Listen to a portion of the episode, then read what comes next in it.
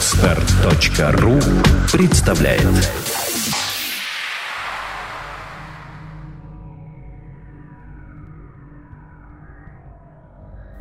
Даллас было видно издалека. Торчали высотные здания, ничего не дымилось, и мелкие постройки пригорода тоже были в полном порядке. Элвин совсем помрачнел и сказал, что это хреново, потому что в бомбежке люди все-таки выживают, а после этой обработки с небес вообще ничего живого не останется. Город стоял во всей своей безжизненной красе. Не было видно ни единого движения, не было слышно ни единого звука. Не то, что раньше. Подъезжая к городу, я сразу начинал замечать что-то помимо заходящих на посадку самолетов. Но уже явно ощущалась какая-то мелкая суета живого города. Понимаешь, что она была только в прошедшем времени, на фоне мощного, невероятного ощущения города, в котором закончилась жизнь. Хочется сказать, что оно было жутким, но это правда лишь отчасти. Больше оно было именно невероятным, с оттенками всех эмоций одновременно. Людей, стоявших у дороги, мы увидели еще издалека. Смотря на приближавшуюся машину, они оживились, но это не было оживлением радости или страха. Они деловито перегруппировались и приосанились, будто полицейские, которые засекли радаром твое превышение допустимой скорости и, чувствуя себя хозяевами ситуации – собираются жестом приказать тебе остановиться, при этом сохраняя готовность действовать жестко, если ты вздумаешь выкинуть какой-нибудь фокус. Я еще успел заметить рейнджерский джип, вен-пикап и ружье в руках двоих человек, прежде чем Элвин схватил меня за плечо и повалил на сиденье, прошипев, чтобы я так и лежал дальше и не высовывался, чтобы не произошло. У меня никаких вопросов по этому поводу не возникало. Было ясно, что происходит что-то нехорошее, что именно непонятно, но лучше не высовываться. Дальше мне оставалось только смотреть на лицо Элвина и слушать во все уши. Затормозили мы достаточно резко. На меня посыпались пакетики с заднего сиденья, но даже для того, чтобы убрать их, шевельнуться я не посмел. Элвин смотрел в окно, ожидая, пока к дверце подойдут, и лицо у него было очень спокойное и серьезное. Я такого не видел, даже когда он бредил отравленный. Всегда была мимика, эмоции, всегда можно было сказать «веселится он», «придуривается», грустит или сосредоточенно соображает. А тут в одно мгновение появилась маска самого обычного, спокойного и скучного взрослого человека. Вот в тот момент я окончательно понял, что дело наше дрянь. Снаружи низкий глухой голос приказал Элвину выйти из машины. Голос говорил с северным акцентом, точнее, без расхожего у нас южного говора. Рейнджером его хозяин быть не мог. Элвин ответил, что не может из-за больной ноги, но человек снаружи перебил его, рявкнув, что была команда на выход. Мой чернокожий друг поднял голос и сказал, что он уже сказал, что не может выйти. И раз его собеседник так хреново слышит, то сейчас он ему покажет, почему именно, и открывает дверцу. Зря он это сделал. Или не зря, учитывая ружье, которое наверняка было нацелено ему в морду.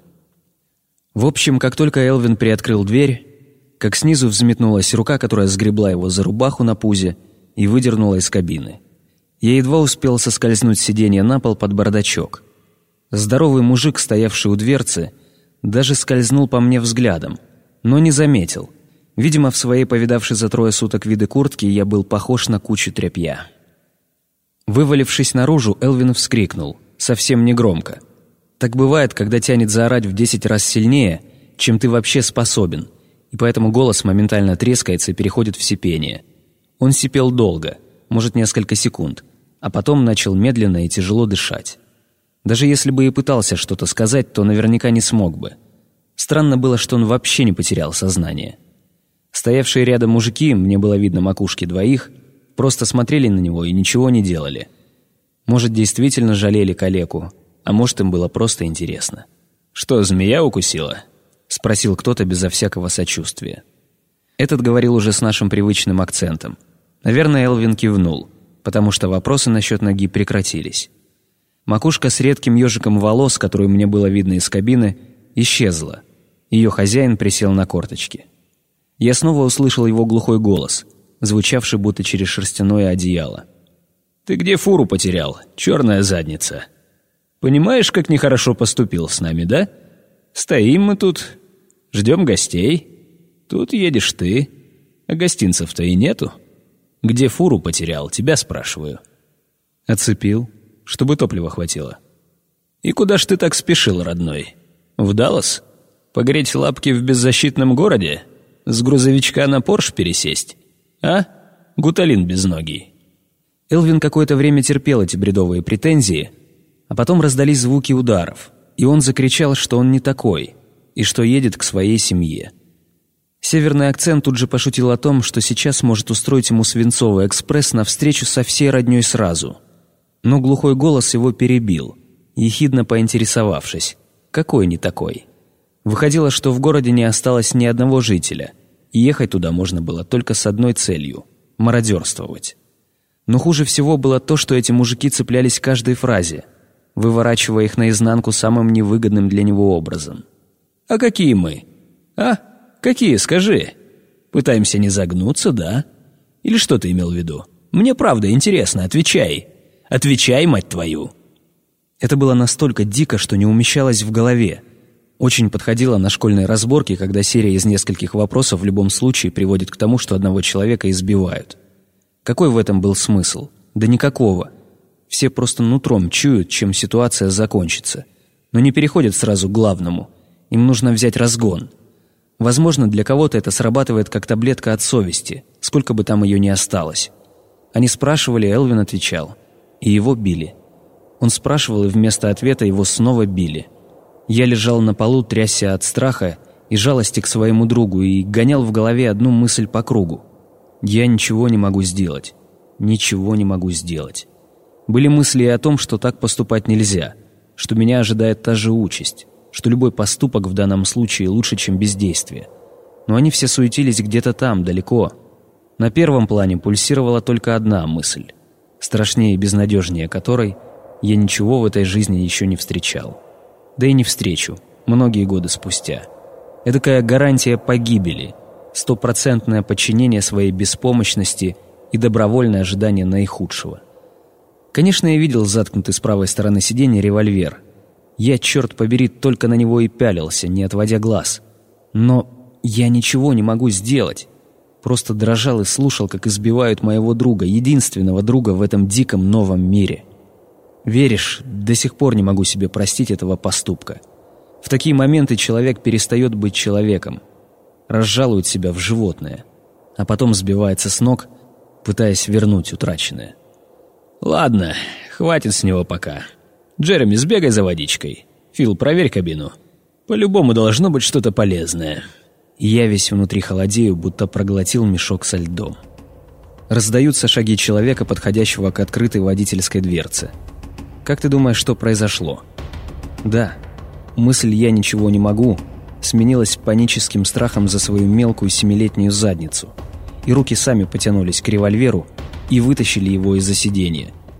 Ствол очень удобно оперся о подушку сиденья. Осталось только взвести курок. И эта задача оказалась мне не по силам.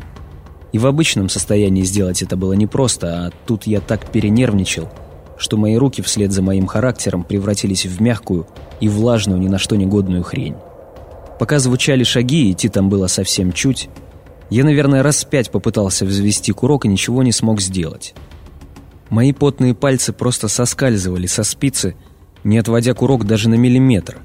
Полностью безрезультатно.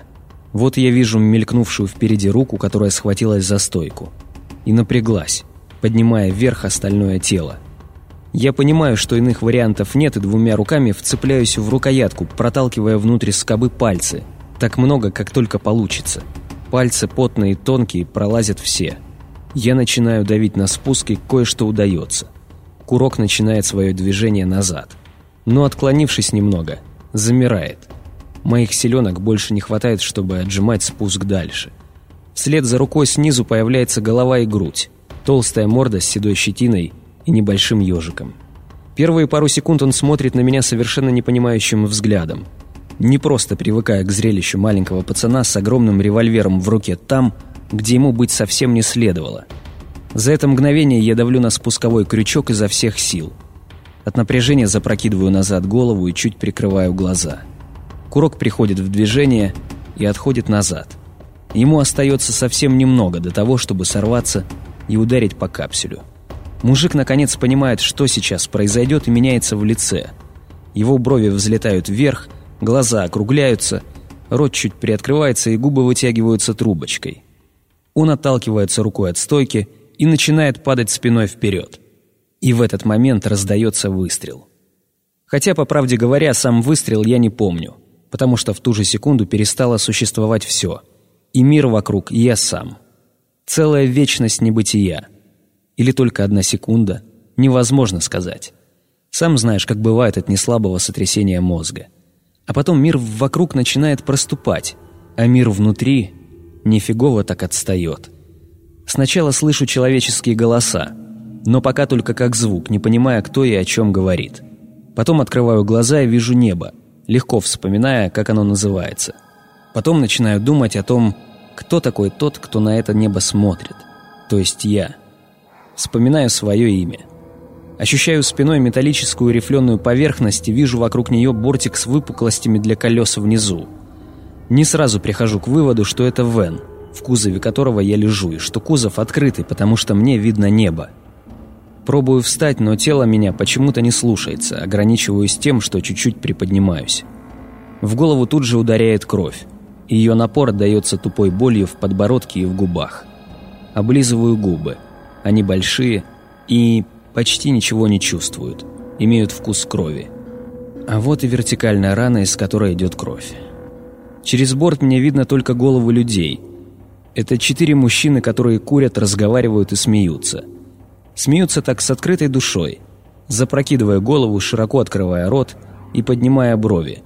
Мне это в них сразу нравится. Еще думаю, как хорошо, что рядом есть такие приятные душевные люди. Еще раз пытаюсь подняться, но не выходит. Руки как будто прилипли к туловищу, и ногами тоже не особо пошевелишь. Осматриваю себя и вижу, что лежу солдатиком и связан тонкой веревкой, будто колбаска. Начинаю соображать, почему это так. Подозреваю, что меня связали вот эти приятные на вид мужики. От этой мысли становится грустно. Зачем хорошим людям связывать меня? Хорошего мальчика. Звуки их голосов начинают в памяти что-то пробуждать. И в этом же направлении работает логика – Раз меня связали, значит, или я нехороший, или они. А если они, почему? Мало-помалу в голове восстанавливаются недавние события, причем в обратном порядке. Вот морда за открытой дверцей, вот дрожащий в моих влажных руках револьвер, вот хорошо запомнившееся ощущение пальцев, сжавшихся в пучок внутри спусковой скобы. Вот морды уже нет, а есть только напряженная рука — и я безуспешно пытаюсь взвести курок, тянусь за револьвером, холодею от ужаса, умираю от страха за себя и за... Элвин. Чуть не вскрикиваю, когда вспоминаю его. Образ веселого чернокожего паренька одним рывком поднимает в памяти события последних трех дней и становится жутко. А потом всплывают и воспоминания о бомбежке, о развалинах и кусках человеческих тел, о родителях и сестре, которых больше нет, и становится совсем хреново. Так хреново, что дыхание прерывается и в горле появляется поганый горький вкус полного отчаяния. Когда за несколько секунд вспоминаешь, что все твои любимые люди погибли, а мир теперь больше похож на свалку, по которой рыскают крысы, сознание говорит «нахрен это!» и пытается убежать, но безуспешно. Самый его хвост защемило в груди. Может быть, сердце? которая тоже очень хотела бы остановиться, сжавшись в комок. Я лежу связанный по рукам и ногам в кузове, среди головорезов, в одного из которых я к тому же стрелял. Убил? Не знаю. Вне зависимости от этого дела швах. Причем я уверен, что быстрой и легкой смерти, которой я сейчас был бы так рад, мне не подарят. Очень скоро они будут делать со мной такие ужасные вещи, которые сейчас я и представить себе не могу, это несомненно потому что они плохие люди, которые думают и чувствуют совсем по-другому. В русском языке, которого я тогда еще не знал, есть очень правильное слово для таких инвалидов души – «нелюдь». Я его как первый раз услышал, так сразу понял, о ком идет речь. Я лежал и плакал. Плакал на взрыд, но делал это совершенно бесшумно, чтобы оттянуть тот момент, когда они обратят на меня внимание и займутся мной всерьез. Слушаю, о чем говорят мужики – они много матерятся, перебивают друг друга и бурчат с диковинными акцентами, не вынимая сигарет изо рта. Но многое мне все же удается разобрать. Становится ясно, что они в числе прочих бежали из Хэммонд Барс. Недавно построенной тюрьмы сверхстрогого режима. Я понимал, о чем идет речь, потому что открытие этой тюрьмы стало очень громким событием. Жители Далласа протестовали, так как в городе уже было три тюрьмы, и в одной из них как раз накануне случился крупный бунт, который еле-еле удалось подавить усилиями Национальной гвардии. Граждане, понятное дело, считали, что их спокойствие лишний раз подвергается опасности, в то время как сенатор уверял – что новая тюрьма, наоборот, разгрузит обстановку, так как построена с использованием всех новейших security systems. Избежать из нее невозможно. К тому же Хэммонд Барс была расположена за городской чертой, и вроде как это обстоятельство делало ее еще более безопасной. Видимо, потому заключенные этой тюрьмы и смогли избежать смертельной обработки с небес. Также я узнал, что сбежавшие в тюрьме не сильно дружившие друг с другом за ее стенами моментально разделились на враждующие группы – Многих уничтожили сразу. Остановившие нашу машину были бывшими копами и рейнджерами из разных уголков страны, которые были разжалованы и заключены после того, как грубо превысили свои полномочия. Сверхстрогий режим за неправильный переход улицы не дают. Они наверняка были убийцами.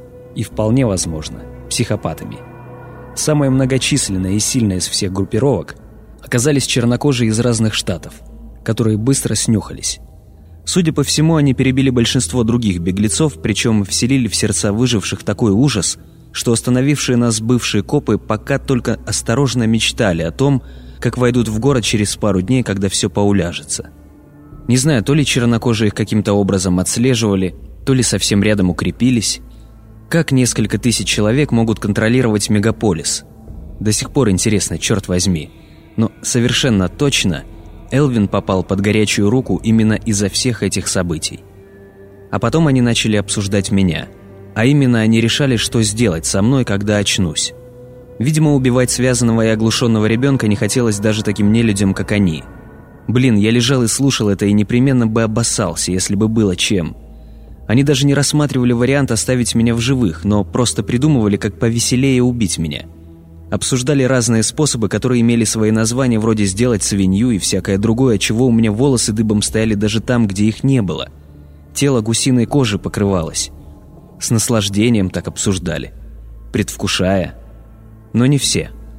Один голос, высокий такой и с картавинкой, пытался возражать и говорить, что пацан ни в чем не виноват, и что давайте убьем его просто так, что остальным сильно не нравилось. Они говорили, что пацан такой же кусок мяса, как и все остальные, и что раз уж ему все равно придется умереть, то почему бы не сделать это красиво и интересно? И постоянно подкалывали Картавого, издавая дурацкие кудахчущие звуки и что-то шутя насчет женских стрингов. Тот не срывался, спокойно возражал, но его давили массой. Потом они еще много спорили, и неожиданно Картавый предложил дать сыграть мне в русскую рулетку, тем самым револьвером, из которого я стрелял Фила – Притом, револьвер должен был оставаться в том же состоянии, в котором был сейчас, то есть с пятью патронами и всего одним пустым гнездом. Идея всем очень понравилась. Я еще не понимал, что такое русская рулетка, но очень скоро мне предстояло узнать об этой забаве все. Действительно, задумка была, черт побери, изящной. К тому же Картавый выторговал мне быструю и безболезненную смерть. Три невероятно громких удара в борт отдаются в моей гудящей голове. «Просыпайся, стрелок!»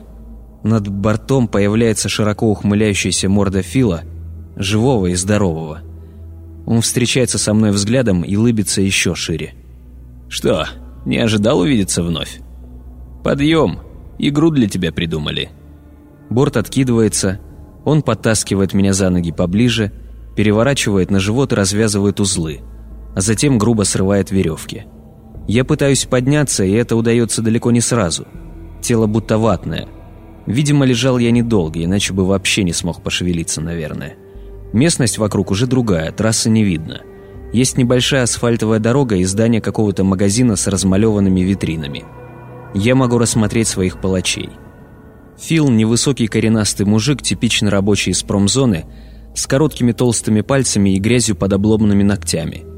Одет он в арестантский оранжевый комбинезон, поверх которого наброшена клетчатая рубаха Элвина. За ним стоят еще двое.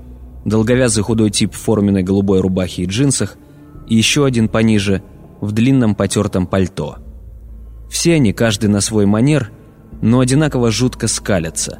Немного в стороне стоит еще один тип небольшого роста в полицейской форме, которая ему явно великовата. У него смуглый цвет кожи, черные волосы и тонкий нос. Он не улыбается.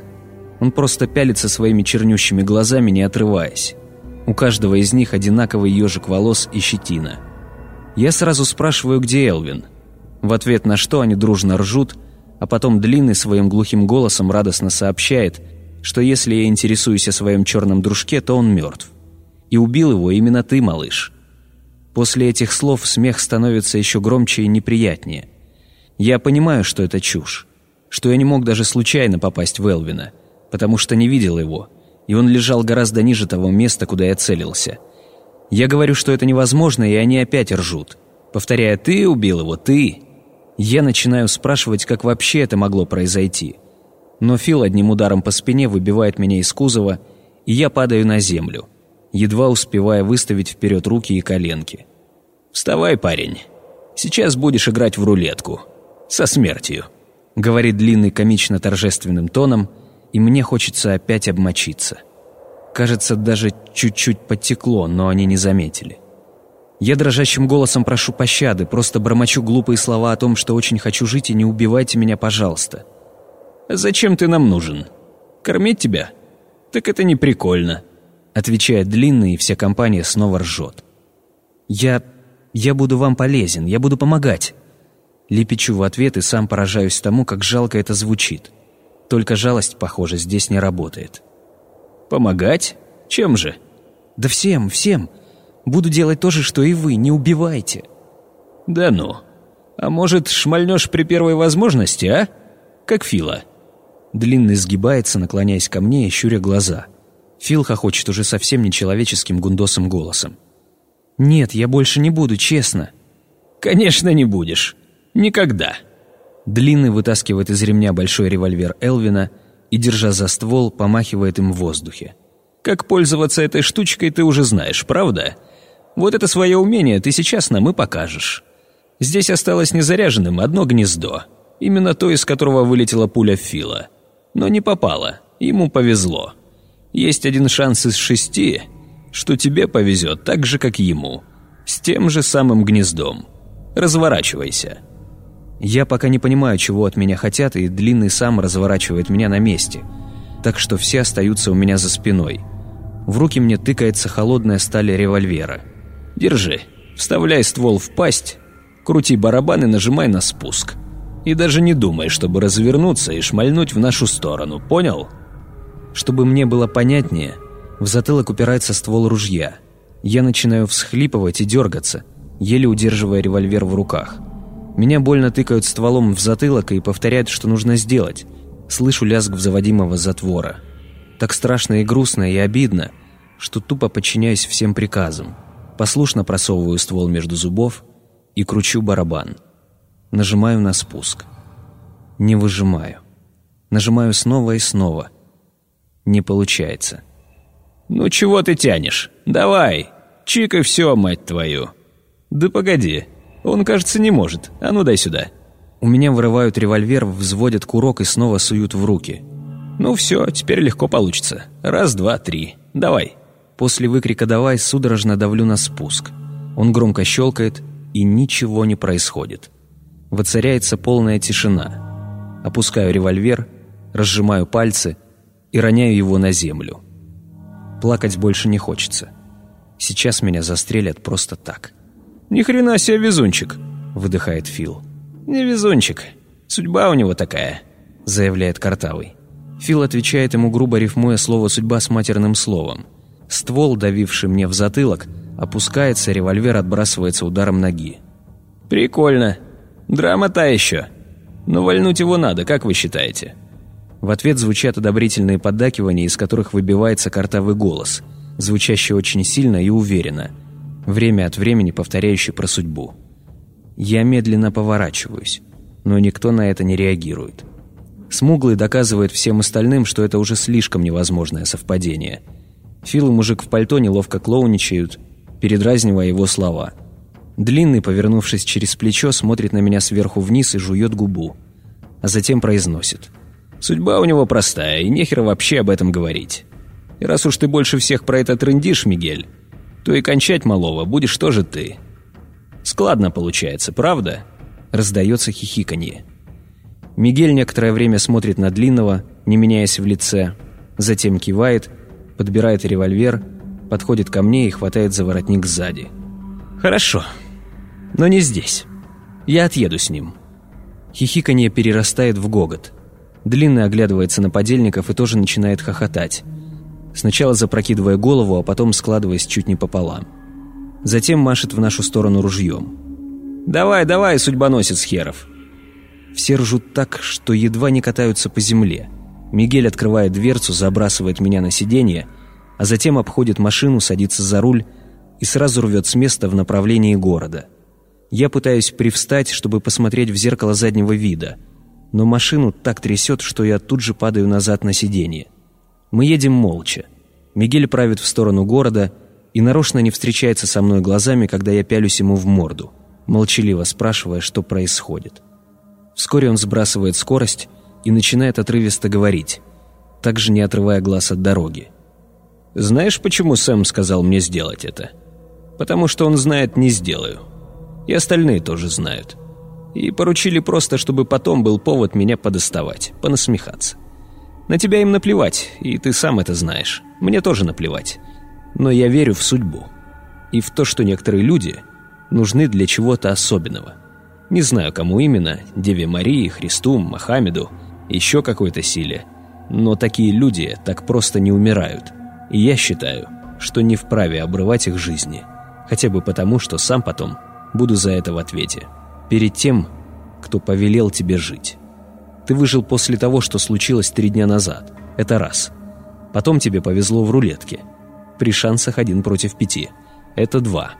И в-третьих, ты встретил Мигеля – который понял, что происходит. Не вздумай меня благодарить или еще что. В другой ситуации я бы замочил тебя и через секунду забыл об этом. Но я уверен, что твоя судьба — выжить.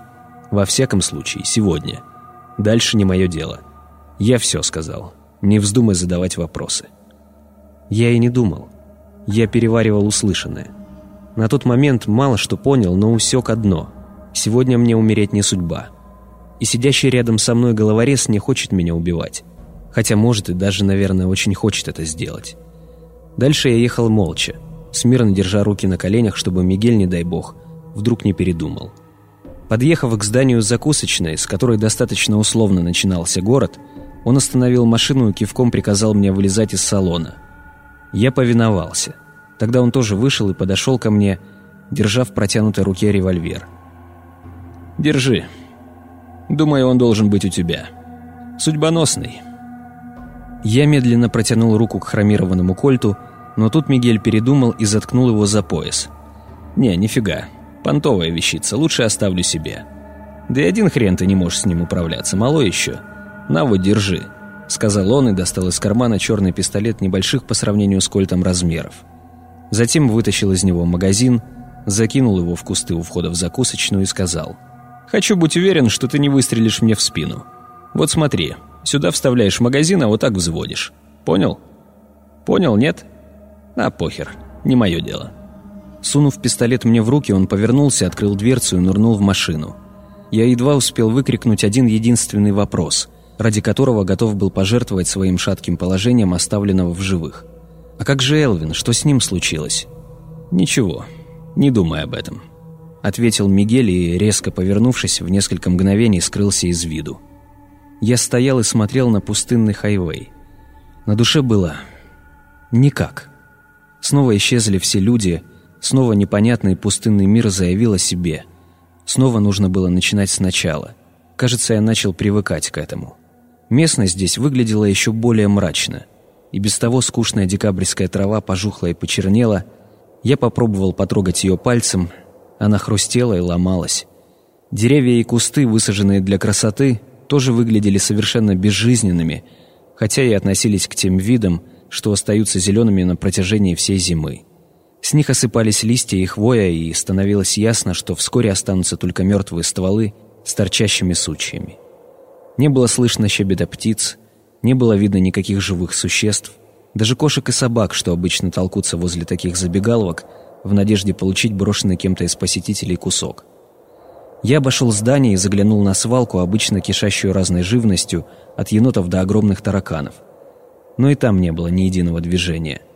Не было даже зловония гниющих отходов, что странно, учитывая то, что мусор не вывозился минимум трое суток. Кругом было пропитано упадком и неминуемой смертью. Накатывало полное ощущение того, что смерть затронула эти земли и теперь осваивалась в своих безраздельных владениях, которые покидали теперь даже самые мелкие намеки на жизнь и движение. В фильмах часто можно было увидеть что-то похожее, если речь шла о городах-призраках. В Штатах такие города были не то чтобы обычным явлением, но все же попадались. Заброшенные шахтерские поселения, например, которые вымирали, как только заканчивались ресурсы шахты. И они всегда изображались одинаково, с запыленными и заколоченными окнами, прорастающими через трещины асфальта и зданий растениями, и непременном перекате поля на улицах. А здесь не было ни зеленых веточек, ни перекати поля, да и фасад закусочный был абсолютно целым. То, что окружало меня, не походило даже на город-призрак. Это было гораздо страшнее и мертвее. Насмотревшись на это, я ощутил себя чужим, случайным существом среди окружавшего безмолвия. Конечно, очень скоро смерть заявит свои права и на меня, одним из многих неведомых мне способов. Содрогнувшись, я вспомнил о пистолете, что сжимал в руке. Увесистый кусок металла, который напомнил мне о том, что говорил Мигель. Я не должен был умереть. И вот эта штука была символом борьбы, которую нужно будет вести. А также правом на будущее. Вроде билета на поезд, покидающий проклятые земли. Единственное, что может пистолет, это ранить и убивать, защищая своего хозяина. Я смотрел на него, вертя в руках и так и сяк, и своими очертаниями, своим цветом, своей тяжестью он твердил мне одно – «Борись». Во всем видимом мире были только я, смерть и вот это «борись». Трудно и страшно, но больше ничего не остается. Борись.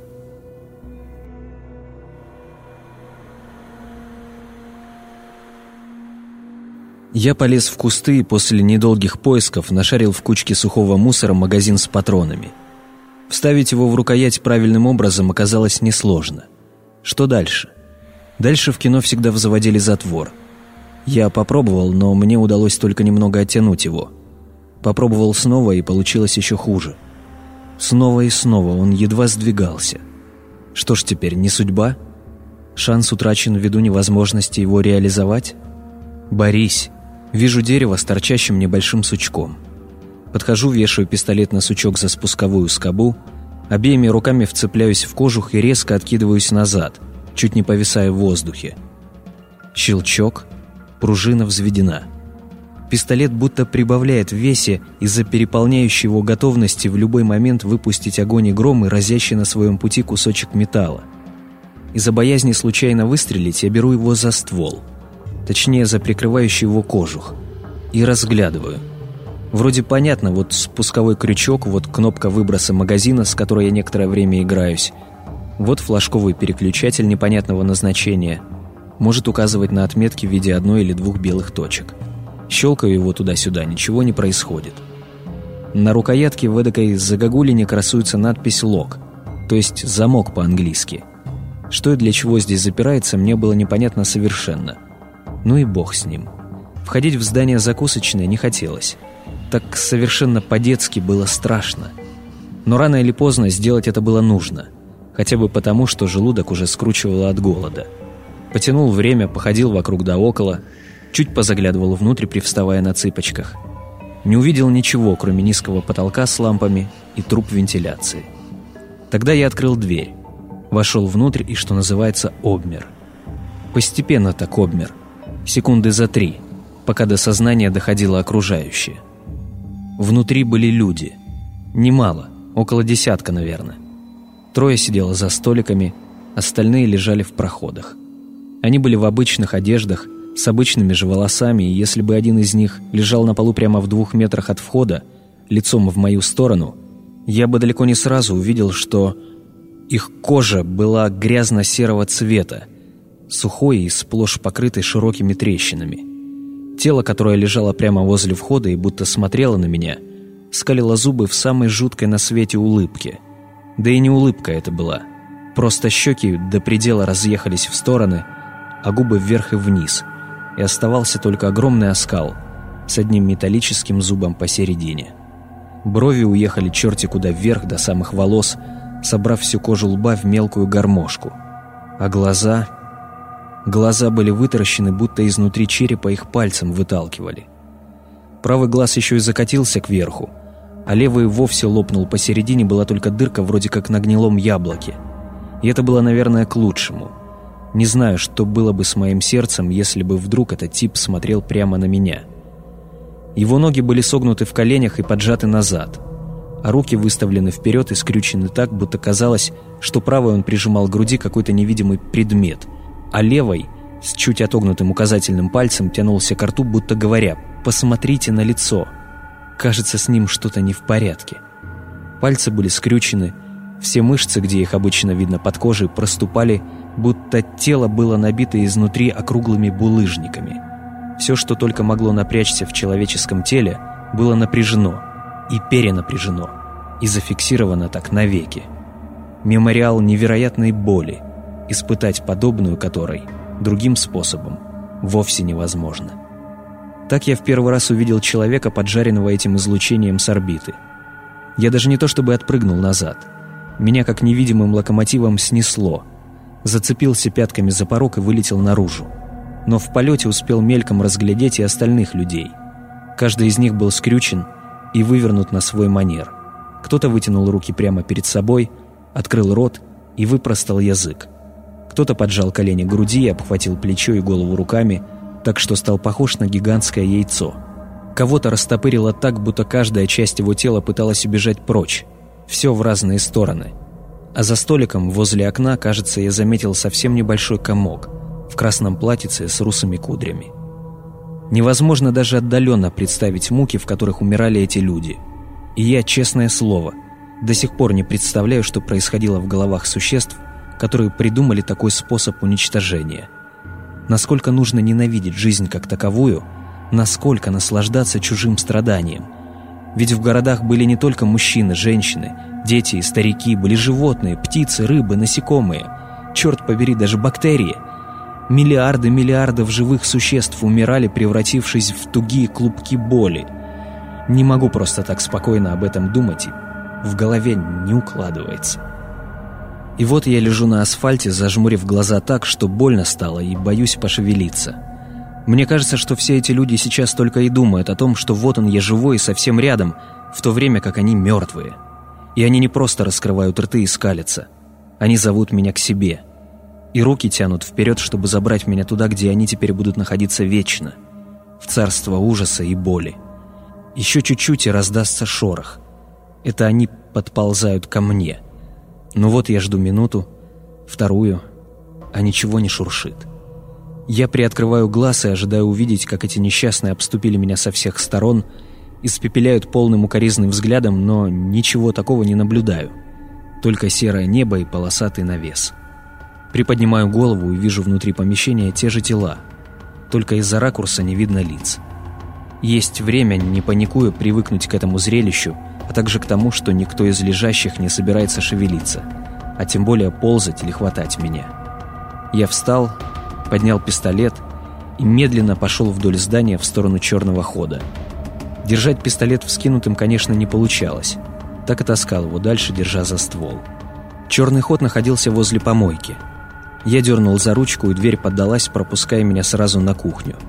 Конечно, первым делом я заметил лежащего на полу худого мужика в замызганном фартуке – надетом просто поверх майки и штанов. А дальше... А дальше была видна плита, на которой стояли сковородки с черными огарками, и за ней в углу находился огромный холодильник. То есть вот в трех метрах от меня была целая куча еды, но чтобы добраться до нее, нужно было преодолеть растянувшееся посреди помещения окаменевшее и потрескавшееся тело, которое, к тому же, еще и лежало лицом вниз. Естественно, мое воображение тут же нарисовало 10 тысяч сценариев того, как мертвая голова сейчас поднимется, и я увижу самую страшную на свете гримасу. А потом он схватит валяющийся рядом нож и... и так далее. Я опять замер на месте, понимая, что войти необходимо. но не имел на это смелости. Долго стоял, пялился на это тело и представлял себе всякие ужасы. Потом понял, что сюжеты закончились, и я повторяюсь.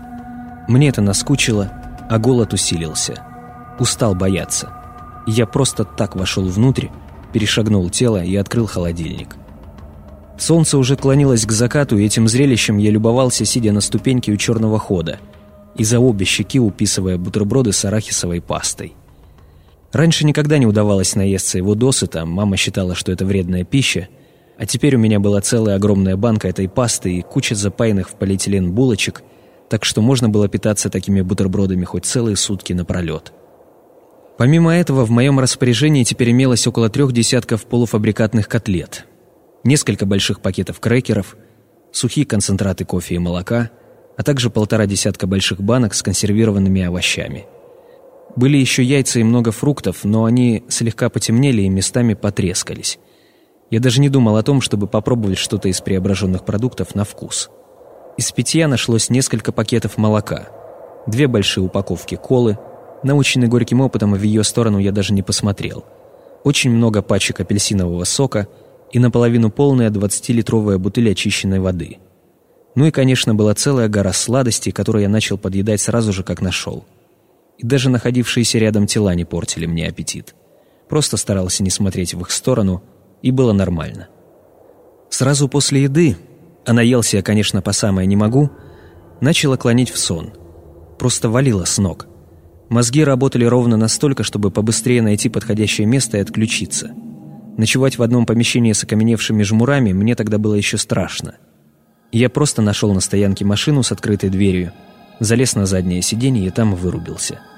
Проспал всю ночь, безо всяких кошмаров, только голова болела и подташнивала из-за сотрясения. И когда проснулся следующим утром, былые страхи уступили место спокойствию и деловитости. В сложных условиях дети взрослеют неровно, а такими вот рывками – за одну ночь будто пару лет прибавил. На следующий день, как позавтракал хлебом с пастой, уже спокойно ходил среди тел в помещении, и они не ожили, чтобы сожрать меня минувшей ночью, в самый подходящий момент. А значит, и бояться их было уже не кстати. После я решил проверить машины, чтобы найти что-нибудь полезное.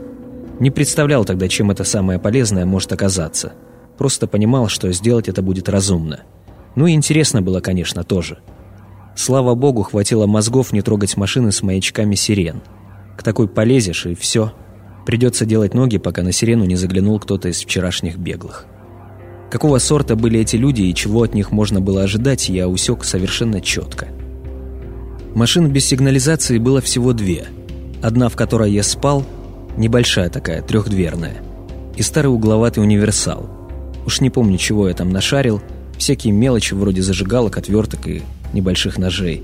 Но главными находками оказались бинокль и большой картонный ящик кузове универсала.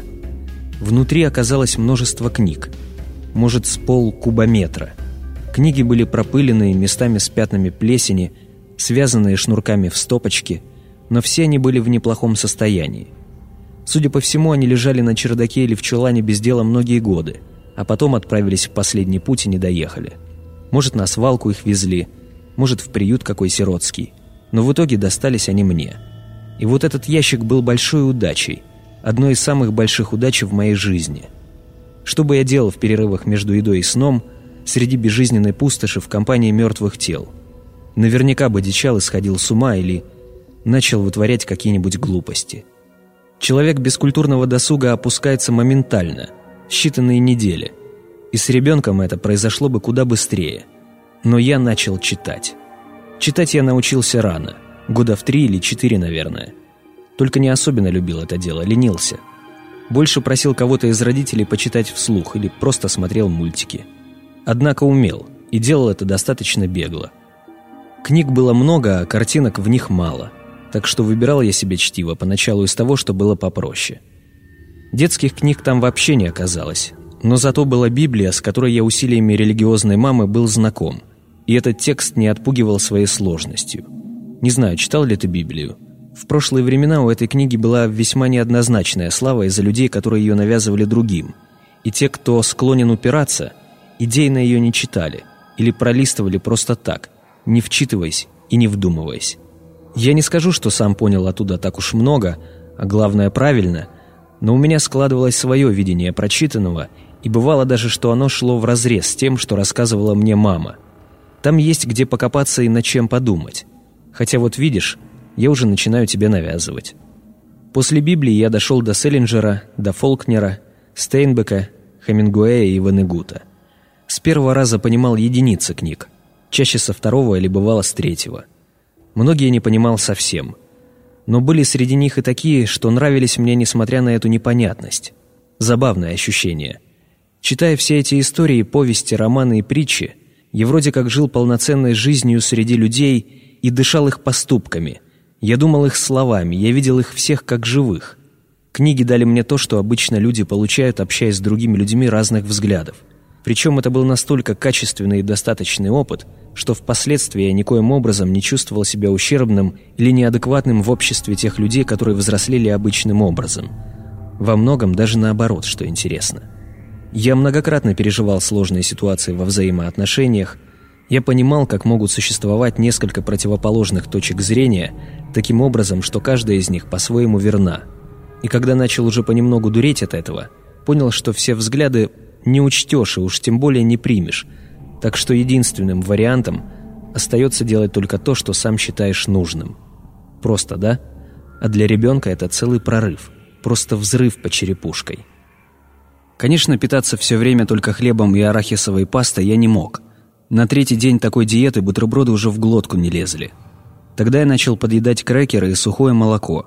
Ел его просто ложкой. Потом захотелось мяса, и я пробовал есть котлеты сырыми.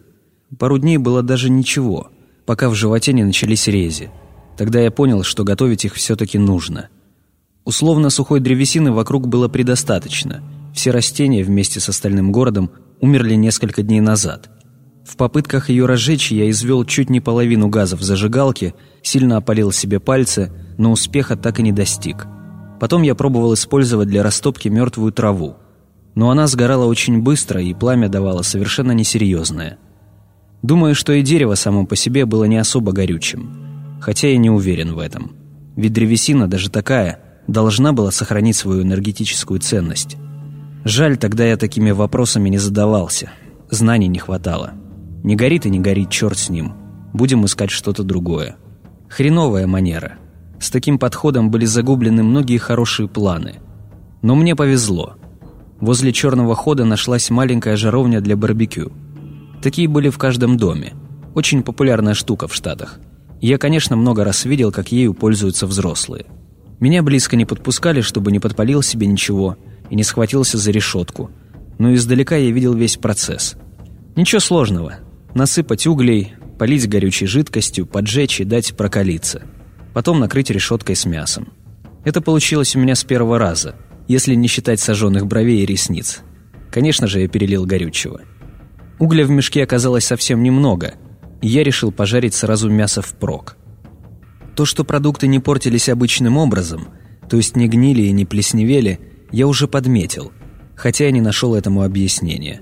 А значит, можно было обходиться без холодильника, храня уже приготовленную пищу просто так. Гораздо сложнее приходилось с гигиеной. Первое время даже радовался, что никто не ругает за грязную шею и немытые руки перед едой, а потом пошла сыпь и зуд – Помыться, сам понимаешь, без работающего водопровода никак. Первое время перебивался влажными салфетками из машины, а когда они закончились, тратил воду на то, чтобы увлажнить тряпку, и вытирался ей. Один раз утром выпала роса. Удалось немного собрать на тряпку и обтереться, но такое счастье больше не обламывалось. С дуру пробовал мыться колой, и потом пришлось извести два стакана воды, чтобы отмыться от этой липкой гадости. В итоге постепенно привык большую часть времени ходить грязным – Такая жизнь продолжалась около двух недель. Я не вел учет времени и пропустил Новый год. Даже хорошо, что пропустил. Встречать его в моем положении было бы невероятно тоскливо. Я пропустил только праздник, но пришествие Нового года как такового ощущалось во всем. Небо постепенно затянуло серыми тучами, которые более не расходились несколько лет подряд. И ты, конечно, понимаешь, что происходило дальше. С того самого момента начало постепенно день за днем холодать. И в Техасе настала такая же суровая зима, как в Висконсине или даже где-нибудь в Канаде. Только снега было намного меньше. Собственно, его вообще почти не было. Так пару раз несколько снежинок в воздухе поболтало и все. Такая вот странная зима случилась в Техасе в 2013 году. В город начала возвращаться жизнь. Когда я впервые увидел скачущую по мертвой траве мышку, то чуть было не помчался за ней вслед, чтобы поймать, посадить в банку и назначить своим лучшим и единственным другом. На следующий день два раза видел высоко в небе птиц. А потом всякие мелкие животные стали попадаться чаще и чаще. Они стремились в сторону города, хотя иногда норовили поковыряться в помойке, которая к тому времени уже начинала попахивать. Заодно начали пропадать и мои оставшиеся котлеты. Да, жизнь возвращалась во всех формах, и бактерии с плесенью не были исключением. Скоро, очень скоро все отключенные холодильники и морозильные камеры, а вслед за ними и продукты долгого хранения на полках магазинов, превратятся в зловонные рассадники крыс, насекомых и болезней. Необходимо было менять место своего проживания и делать это как можно быстрее. Признаться разведке окрестностей я не посвятил ни минуты своего времени, предпочитая часами напролет читать книги и уписывать за обе щеки съестные припасы, количество которых казалось мне едва ли не бесконечным но пару раз я вылезал по пожарной лесенке на крышу закусочной и долго пялился в бинокль просто из любопытства. Ничего, что могло бы оказаться интересным, поблизости не было. Сплошь поля да рассекавшая их трасса. В отдалении были видны два фургончика с раскрытыми дверями и электростойка. Никакого движения, ни единого звука, кроме едва слышного посвистывания ветра. Трасса тянулась от горизонта до горизонта – и более-менее значительные постройки вдоль нее начинались примерно в полумиле, то есть где-то километре в сторону города. Одна из них явно была заправкой, с торчащим высоким столбом, на котором висел щит. Наверняка с ценами на бензин. Вторая, уродливое двухэтажное серое здание с маленькими окнами, могла быть вообще чем угодно. Дальше уже начинались более крупные строения, рассмотреть которые более подробно я не смог – но, кажется, это были красивые загородные коттеджи с двускатными крышами. В такой ситуации с направлением поисков особых вариантов не было. Только стоял я на крыше с биноклем за несколько дней до того, как серые облака затянули небо. Теперь же стало действительно холодно. Я постоянно ходил замерзший и даже в машине мог находиться, только завернувшись в найденный в закусочный плед. Вылезать из-под него приходилось каждый раз через силу, будто на подвиг отправлялся. О том, чтобы выдвигаться в путь в домашних шортах и кедах, не приходилось даже думать. Можно было проделать в пледе дырку и сделать пончо, но мне-то нужно было утепляться снизу. Сверху вполне надежно спасала куртка. Решение у меня вызрело еще немного раньше, но я всячески старался избегать его. Да, совсем рядом была теплая одежда, подходящая мне по размеру. И она была, скажем так, не свободна. Толстые шерстяные штаны и мягкие сапоги были надеты на девочку, лежавшую в дальнем углу зале закусочной рядом со своей мамой. Два застывших трупа. Маленький детский и взрослой женщины, мертвой хваткой вцепившейся в руку своей дочери. Наверное, когда все началось, она хотела спасти малышку, вытащить ее из этого места, да так и прицепилась к ней навечно, когда все мышцы начали каменеть от боли. Теперь она сидела сгорбившись и скрючившись в страшный колобок, двумя руками вцепившейся в плечо девочки. Девочка выглядела совсем иначе. Выгнувшись спиной над лавкой, она вытянулась как по стойке смирно. Только одно плечо уходило вперед и вниз, а другое назад и вверх. Ее лицо было похоже на другие. Те же вытаращенные глаза, растянутый рот со скаленными зубами, трещины на лбу и щеках. Но это было детское лицо, и оттого оно выглядело намного страшнее – а еще ее глаза не закатились вверх, а смотрели прямо перед собой.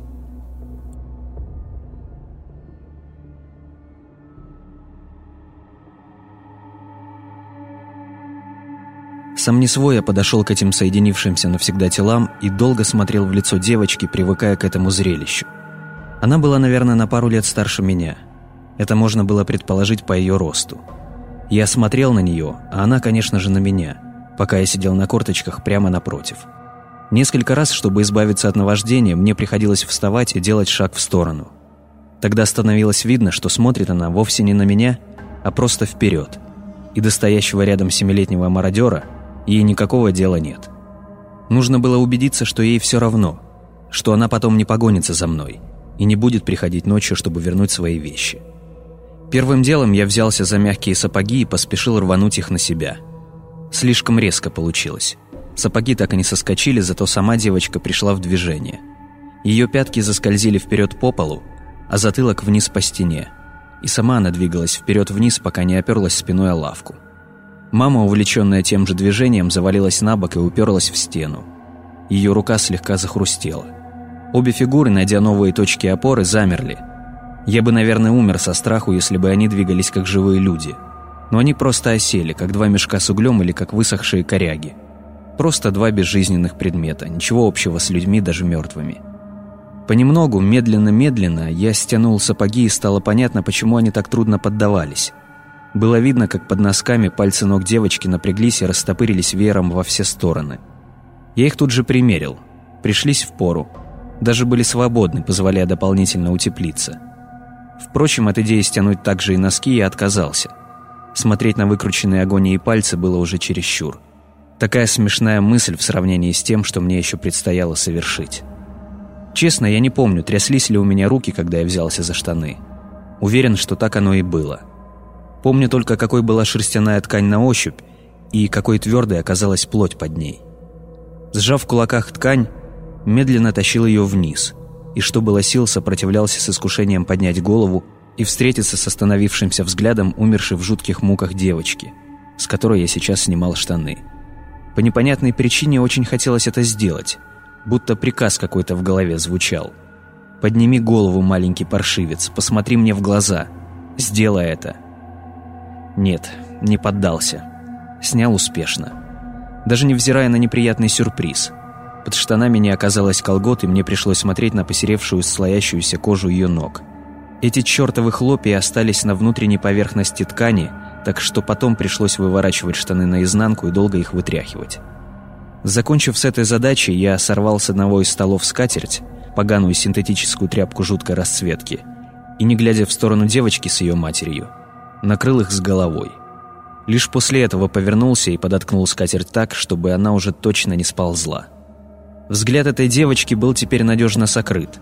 Если не произойдет ничего экстраординарного, я больше никогда его не увижу. Носить украденные сапоги и штаны было не страшно и не противно. Они воспринимались как добытый с великими сложностями трофей и потому ощущались как нечто родное, приятное, заслуженное. И, конечно, в них я чувствовал себя намного теплее, что не могло не радовать. В качестве походной сумки я взял рюкзачок, лежавший на одном из стульев у стойки. На моей спине он был как настоящий полноразмерный рюкзак на взрослом человеке.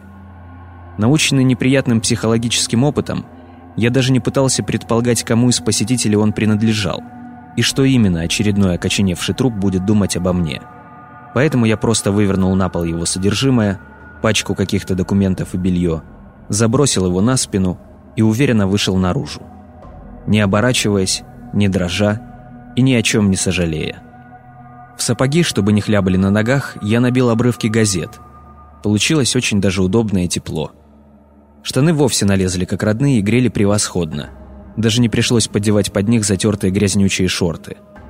Пистолет я так и не придумал, куда заткнуть, чтобы было удобно доставать, и как раньше нес его просто в руке – Еды и воды я решил не брать, так как рассчитывал вернуться до наступления темноты, то есть часам к четырем. Слава богу, у меня всегда были на руке мои электронные часы, так что не пришлось лишний раз ничего воровать у жмуров. Я их сохранил и много лет спустя еще носил потом в кармане как талисман. Идти было совершенно не холодно. Ощущалась только легкая прохлада, которая ускоряла шаг. Это важный момент, потому что впоследствии я старался по любой погоде – одеваться именно таким образом, чтобы было чуть прохладно. Пару раз потом чуть насмерть не замерз, но то уже много позже было. Всю дорогу вокруг не происходило ничего, даже птиц не видел. Абсолютно спокойная картина. Даже до скучного прямо. Шел я такой весь подготовленный с пистолетом в руке и едва ли не ждал всяких неприятностей, чтобы с блеском их отразить и превозмочь. Дурное такое состояние, словом. Уже подходил к заправке, когда услышал сзади быстро приближающийся рев мотора. Всю браваду как рукой сняло. За полторы секунды и следа от нее не осталось.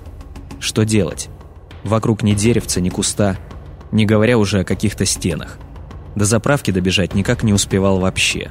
Стою, ноги дрожат, а сзади этот звук нарастает. Не скажу, что решение я принял осознанно. Это скорее биологический инстинкт сработал. В общем, я просто упал на обочину, скатился с асфальта на землю и так и замер, вроде как мертвым притворился. В любой другой ситуации такой поступок был бы самым дурацким из всех возможных. Жучиный маневр просто какой-то. Плюхнуться на спину и типа ты умер. Но знаешь, на мертвой земле он оказался действительно разумным. Даже не притормозив, машина пронеслась мимо так быстро, что аж ветром рванула за куртку. Может, на меня вовсе не обратили внимания. Или они таких валяющихся на обочине мертвых мальчиков видели уже много раз. А может, просто спешили. Подумав о том, что пассажиры, проехавшие мимо машины, могли просто от кого-то бежать, я решил на всякий случай поваляться еще немного. Лежал, пока не начал серьезно замерзать. И так и не дождавшись никаких преследователей, встал, попрыгал, чтобы согреться и продолжил путь. Я не сожалел о том, что почем зря валялся на холодной земле. Я знал, что поступил разумно. Заправка оказалась уже разоренной. Видимо, тот, кто хозяйничал на стеллажах маленького магазинчика, куда-то жутко спешил – по всему помещению валялось множество бутылок с колой, пивом и всякими автомобильными смазками. Но из еды не осталось ровным счетом ничего, за исключением чипсов, пакеты с которыми тоже были разбросаны по полу. Я сразу взял себе несколько пачек, но потом посмотрел на колу, подумал и вытряс их из рюкзака на пол. Тот, кто здесь побывал, явно соображал в том, что следует есть и пить в наших условиях, а от чего стоит воздержаться и его примеру стоило последовать.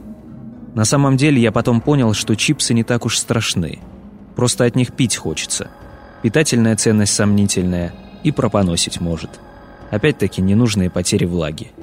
А вот пить мне тогда хотелось уже достаточно серьезно. Но ни одной бутылки воды или сока не было, только поганая кола.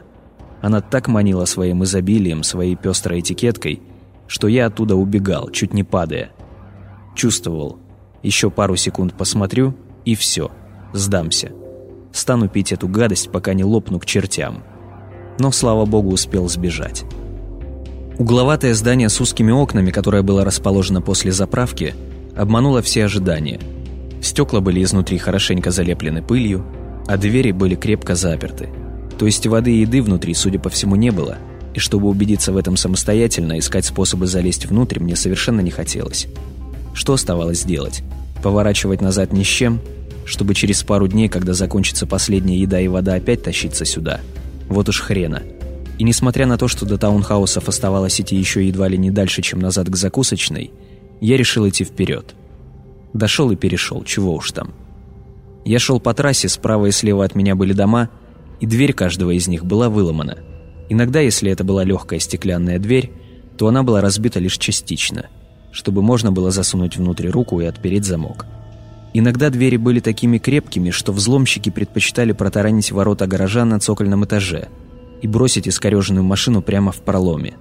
Видимо, найти себе новые колеса они могли без проблем в любом соседнем доме. Вокруг были только опустошенные жилища, и выломанные двери и ворота походили на открытые от удивления рты. То ли дома действительно так проектировали, чтобы они были похожи на лица, то ли детская фантазия так изменяет – я шел и пялился на них, потихоньку предаваясь отчаянию, пока не заметил впереди, справа, что-то большое и черное. При ближайшем рассмотрении объект оказался легким грузовиком двухтонкой с жестким кузовом и обгоревшими до черна боками. Двери были открыты, из водительской свешивался на ремне безопасности обуглившийся труп. Пассажиру повезло больше. Прежде чем упасть и догореть, он смог отбежать от машины метров за двадцать. Я подходил к Остову медленно, по спирали, и у меня была куча времени, чтобы заметить и следы торможения на асфальте, и валяющиеся стрелянные гильзы, а после и множество дырок на бортах грузовика. Костову вела кривая линия из длинного темного пятна. Можно было очень легко представить, как машина с простреленным и горящим бензобаком начинает вилять из стороны в сторону в тщетных попытках сбить огонь, и в итоге проигрывает эту битву. Интересно, что машина не взорвалась. Область бака была изрешечена сплошь впрочем, как и весь остальной кузов. Видимо, бензин так и хлестал наружу, и давление в малом объеме, необходимое для мощного взрыва, просто не достигалось. Во всяком случае, к такому выводу я пришел, потратив немало времени на раздумья и перечитав много всякой литературы на эту тему. А что? В фильмах машины всегда взрывались, даже если их аккуратно перевернут или еще что подобное сделают. Интересно было потом разобраться, как оно на самом деле происходит. Почувствовав себя настоящим следопытом, я попытался определить, как давно произошла перестрелка, и, конечно, у меня ничего не получилось. Только почем зря испачкал руки сажей. Да я и понятия не имел, как такие вещи можно определить. Просто показалось, что сейчас подойду, порастираю гарь между пальцев и сразу пойму. Зато кое-что заметил. Следы покрышек и горелого бензина тянулись со стороны города, и задний борт кузова был изрешечен сильнее всего. И дураку было понятно, что машину преследовали новые хозяева Далласа, которые чувствовали себя настолько уверенно, что не экономили патронов, отгоняя чужаков от своих владений. А также они стремились захватить машину или ее груз. Задняя дверь почерневшего от копоти грузовика была плотно прикрыта, не в пример дверям кабины. Скорее из интереса я подошел, повернул ручку, и, к моему великому удивлению, дырявая искореженная дверь легко открылась наружу. Вот бывают в жизни такие моменты, когда ты готов хоть на колени падать в приступе благодарности. Сам не знаешь к чему. Когда на ровном месте тебе просто так тупо везет. Самая паршивая ситуация превращается в праздник, устроенный для тебя случаем. Или судьбой. Ее величеством халявой, короче. Кузов грузовика оказался доверху заполнен жестяными банками с разной консервацией. Здесь были и большие трехлитровые банки с разными овощами, и низкие жестянки-диски с цельной рыбой, и маленькие аккуратные баночки с филе тунца, угловатые банки с дешевыми мясными консервами и целая куча всего другого. Из открытой двери вся эта радость вывалилась на меня таким потоком, что сбила с ног и перепачкала пестрой и невообразимо вкусно пахнущей жижей – Конечно, во время обстрела грузовика многие банки были тоже продырявлены прошедшими через борта на вылет пулями. Так что внутри кузова царил такой хаос, что просто описать невозможно. Я хватал грязными руками размазанные по металлу помидоры и заталкивал их в рот. Тут же лез пальцами в развороченную банку с селедкой, хватал целую рыбину и вгрызался ей в спину. А в это время тянулся за прилипшими к двери изнутри комочками розового паштета – при этом не спуская глаз состоящих там же в кузове упаковок воды. Это было счастье, полное и окончательное. Прощайте подгоревшие котлеты и соленые крекеры. Прощай теплая вода с привкусом пластика по два глотка в час. Тогда я был уверен, что это Бог послал мне такой роскошный подарок от того, что очень хотел, чтобы я во что бы то ни стало выжил. В общем-то, и сейчас продолжаю думать так же, хотя я не могу назвать себя верующим. Запихнув в себя все вышеупомянутое и многое сверх того, я сделал несколько глотков воды из бутылки и меня тут же вырвало. Блевалось очень легко, потому что было чем. Между спазмами я открывал глаза, смотрел на цветастую лужу у своих ног и улыбался от радости. Я был невероятно богатым человеком. У меня было столько еды, что можно было позволить себе поступать с ней таким образом. И все равно я хватило бы на столько дней, что я не смог бы их даже сосчитать, просто потому что не знал таких больших чисел. Я чувствовал себя самым богатым транжиром мертвого мира. Ел, болевал, снова ел, потому что мог себе это позволить. Сразу скажу, что спустя пару часов меня еще пропоносило. С такой силой, что думал еще чуть-чуть и задница треснет. Хороший такой урок о вреде жадности. Убедительный. Немного очухавшись от этой эйфории, я снова обрел способность мыслить и прикинул, что ценную находку необходимо как можно быстрее и как можно лучше спрятать. Но куда? Первой идеей было найти самый крепкий и наименее пострадавший дом и оборудовать в нем свою маленькую крепость. Но в памяти опять всплыли вытянувшиеся в беззвучном вое рты проломы. Нет, это была явно плохая идея.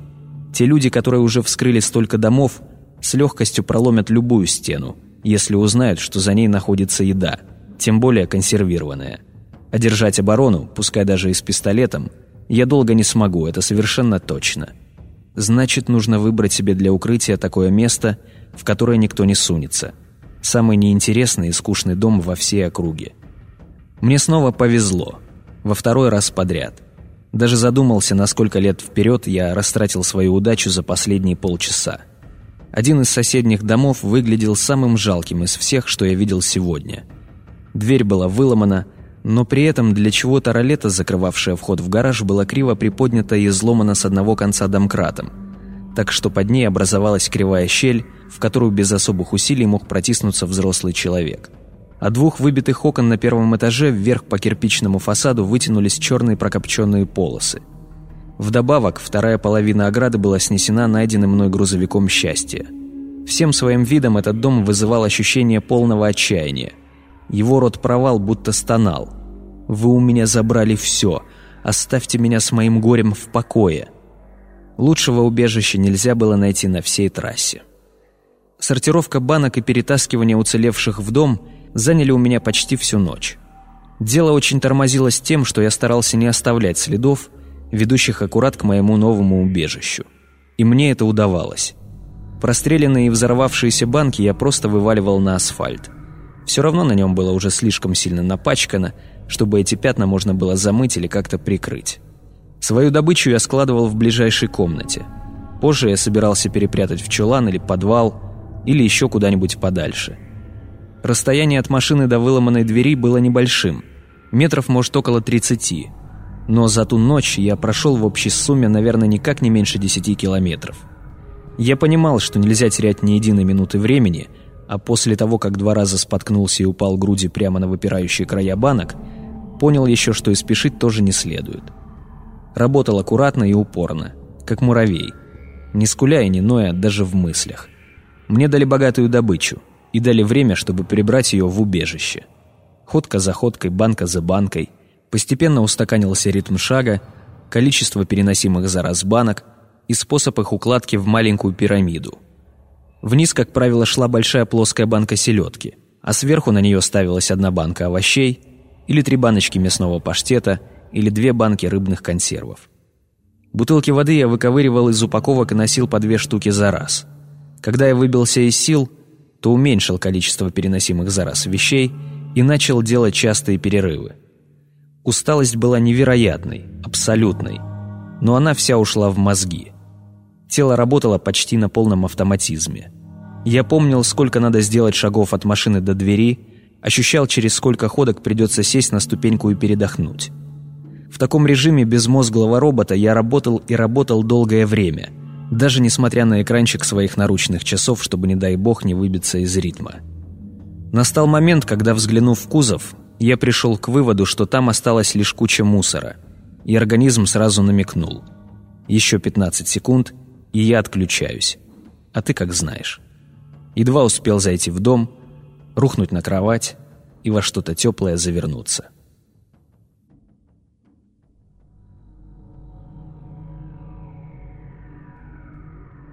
Проспал я весь день и проснулся уже затемно. Лежал, смотрел в потолок и думал о своем новом положении. Теперь у меня есть целый дом и куча провианта – но стоящая под окнами сожженная машина не оставляла возможности расслабиться и успокоиться. Кто эти люди, стреляющие друг в друга, вместо того, чтобы сообща искать способы выжить? Я не знал и даже не догадывался. Видимо, та часть мира, которая не погибла в атаке с небес, попросту сошла с ума. Наверное, такая судьба для всех людей теперь была. Свихнуться или умереть. Вот Элвин был хорошим. И где он сейчас? А я? Почему я до сих пор жив?» потому что тоже свихнулся или скоро умру. А может, Мигель был прав, и у меня вообще другая судьба. Кстати, где пистолет, который он дал мне? А пистолета не было. Я помнил, как держал его в последний раз в руке, а затем уже как я начал есть разметанные по кузову комки вкусной жижи обеими руками. Что произошло между этими двумя событиями, я не помнил совершенно. Сразу из-под одеяла пулей вылетел во двор – Благо, накануне я заснул не раздевшись и даже не снимая обувь. Пистолет лежал на самом, мать его, видном месте посреди улицы на большой жестяной банке возле заднего правого колеса грузовика. Вчера я курсировал к дому и назад мимо левого борта и, потеряв из виду проклятую пушку, просто забыл о ней. Вся эта композиция, развороченный грузовик и лежащий рядом на кокетливой подставочке пистолет, выглядела как-то нелепо, будто составивший ее человек просто мечтал быть замеченным. Дескать, вот, для вашего удобства я перетаскал всю еду в один из домов поблизости и оставил рядом пистолет, чтобы вы могли без лишних затруднений пристрелить меня прямо во сне. И спасибо, что без дачи. Может, наоборот, кто-то нашел пистолет где-нибудь на земле и положил его на самое видное место, чтобы подманить меня, а затем... Ну ладно. Конечно, это было глупо. Возиться с маленьким беззащитным ребенком вместо того, чтобы просто убить его или просто отпустить. Но глупо было и забивать насмерть искалеченного Элвина, и заставлять меня стрелять себе в рот из револьвера с одним патроном. И затем отпускать тоже было неразумно. Словом, от этих выживших психов можно было ждать чего угодно. Простояв так чертову уйму времени в дверях, я медленно двинулся вперед и, подойдя достаточно близко, рванулся вперед изо всех сил, схватил пистолет и припустил назад. Влетев в двери, споткнулся, растянулся на полу, но тут же обернулся и вытянул руки со стволом в сторону дверного проема. Никто за мной не бежал. Обошлось. В этот раз пронесло. Я потом еще раз сходил к грузовику, нашел довольно много пропущенных раньше целых банок и отнес их на общую кучу. В доме всю свою богатую добычу я решил разложить по разным местам. Было ощущение, что так надежнее. Получилось пять разных схронов. В подвале, в платяном шкафу и за кухонным диваном на первом этаже, в кладовке на втором этаже и на чердаке. Старался распределять запасы таким образом, чтобы в каждом отдельном месте был примерно одинаковый набор продуктов. Схрон за диваном на кухне был самым ненадежным, и уничтожать провиант я решил начать именно с него. Нормально устроился. Довольно грамотно. Физический голод был утолен, а вот интеллектуальный разыгрался с невероятной силой. В моем доме жили, видимо, совсем усколобые люди. Из чтива мне удалось обнаружить лишь дурацкие журналы с машинами и с голыми бабами. Смотреть, конечно, было интересно, но хотелось ведь читать. Так и вышло, что регулярные рейды по окружающим территориям я начал совершать из жажды знаний. Достаточно быстро удалось набрать серьезную библиотеку и, в общем-то, решить проблему. Единственное, что было жаль одну недочитанную книгу, которую я оставил в закусочной, но возвращаться туда было страшно из-за девочки, у которой мне пришлось украсть одежду и обувь. В окрестных домах тоже попадались окоченевшие тела, и многие из них были повреждены мародерами. Причем я даже не упоминаю о таких мелочах, как открученные ради обручальных колец пальцы и сорванные уши. Бывали и приколы вроде насаженного задницей на столбик забора мужчины, скрутившегося в позу эмбриона, или тел, вставленных головой в унитаз. Уверен, будь у мародеров больше времени, они бы гораздо изощреннее скульптурных групп наворотили. Машины мимо проезжали частенько, раза по два-четыре в день. Причем легковые часто менялись, а вот грузовики наоборот, оставались теми же. Если утром едет в город, то вечером обязательно проедет назад. Бывает, что уже без сопровождения, обстрелянный. Возле домов ни разу никто не притормаживал. Все стремились строго в город, либо назад. Всегда спешка. Всегда на больших скоростях. Один раз торчащий под окнами обгоревший грузовик протаранили так, что его снесло под соседний дом кверху колесами. Поначалу пугался очень, а потом ничего, смотрел на это как на цирк. Кресло, в котором я обычно читал, стояло в комнате на втором этаже, напротив окна, так что света на книгу падало достаточно. А меня снаружи можно было увидеть только если зная специально высматривать. В этом я абсолютно уверен. Специально проверял, вешая на кресло свою куртку и разгуливая по противоположной стороне улицы в разное время суток. И так часто получалось, что сижу, читаю, слышу рев моторов, опускаю книгу и несколько секунд смотрю остросюжетное кино за окном, а потом дальше читаю. Роскошно. Отхожее место я себе присмотрел с умом. За бэкьярдом, то есть садиком на заднем дворе. Там была обязательная для американских таунхаусов лужайка. Мертвая, конечно, как и вся остальная растительность, а за ней рядок деревьев, забор и небольшой пустырь, за которым уже в свою очередь начинались вездесущие поля. Вариант гадить прямо во дворе даже не рассматривался. Я лазал через заборы там, с видом на горизонт. Расслаблялся, так сказать. Потом обязательно закапывал в целях маскировки убежища. И вот что интересно. Прямо посреди поля был непонятный объект в виде возвышения с небольшой площадкой. От забора его было очень плохо видно, даже в бинокль. Да и само это возвышение было невзрачным. Может, я бы никогда им и не заинтересовался, но сам понимаешь, когда каждый день по несколько минут пялишься в одну и ту же непонятную штуку, то интерес к ней постепенно растет. И однажды тебе приходится встать и сходить посмотреть, что за хрень такая глаза мозолит. У меня это переполнение чаши терпения произошло, наверное, на третьей неделе. Подходя поближе, я увидел полупрозрачные обрывки непонятно чего, разбросанные по полю. Небольшие такие клочья, но их было очень много. На ощупь что-то вроде парашютной ткани, только сделанной вроде как из хрустящего целлофана. То, что они имеют отношение к объекту, было несомненно. Темная площадка находилась в самом центре облака этих лоскутов, которые раньше, видимо, были частью упаковки объекта. Я понимаю, что ты давно уже догадался, что это был за объект. Но послушай, Он выглядел иначе, чем тот, который вы видели в лесу. Думаю, что тот, который увидел я, был еще в походном неактивном состоянии. Так вот, выглядел он, как большая металлическая плита, размером примерно 2 с лишним на 1 метр. Причем более длинные стороны этой плиты были скошены к низу, а между ними, аккурат посреди плиты, едва заметной щелью был очерчен очень вытянутый прямоугольник во всю длину плиты. Я провел кончиками пальцев по плите. Ее поверхность производила впечатление металла, только почему-то не была холодной. Погладь я так обычный кусок железа и рисковал бы примерзнуть к нему, наверное. Плита явно уходила вглубь, в землю. Насколько глубоко, я не знал. Походив еще вокруг плиты и по ней самой, ковырнув ногтем щели, постучав пяткой по поверхности и не услышав гулкого звука металла в ответ, я заскучал и вернулся к дому. Но впредь я начал ходить к этой плите регулярно. Меня не покидало ощущение того, что этот объект прилетел с неба, то есть оттуда же, откуда на Землю обрушилось истребление, и был так или иначе связан со всеми этими событиями. Более того, он валялся здесь далеко не просто так, а наверняка был для чего-то нужен и просто ждал своего часа. Значит, его можно было как-то расшевелить, включить. И почему бы мне не разобраться в том, как это можно сделать? Ежедневные визиты к плите стали для меня регулярным занятием и развлечением, наряду с чтением – я подкопал плиту и выяснил, что она имеет в толщине никак не меньше полуметра, а на ее нижней стороне есть входящие в грунт штыри.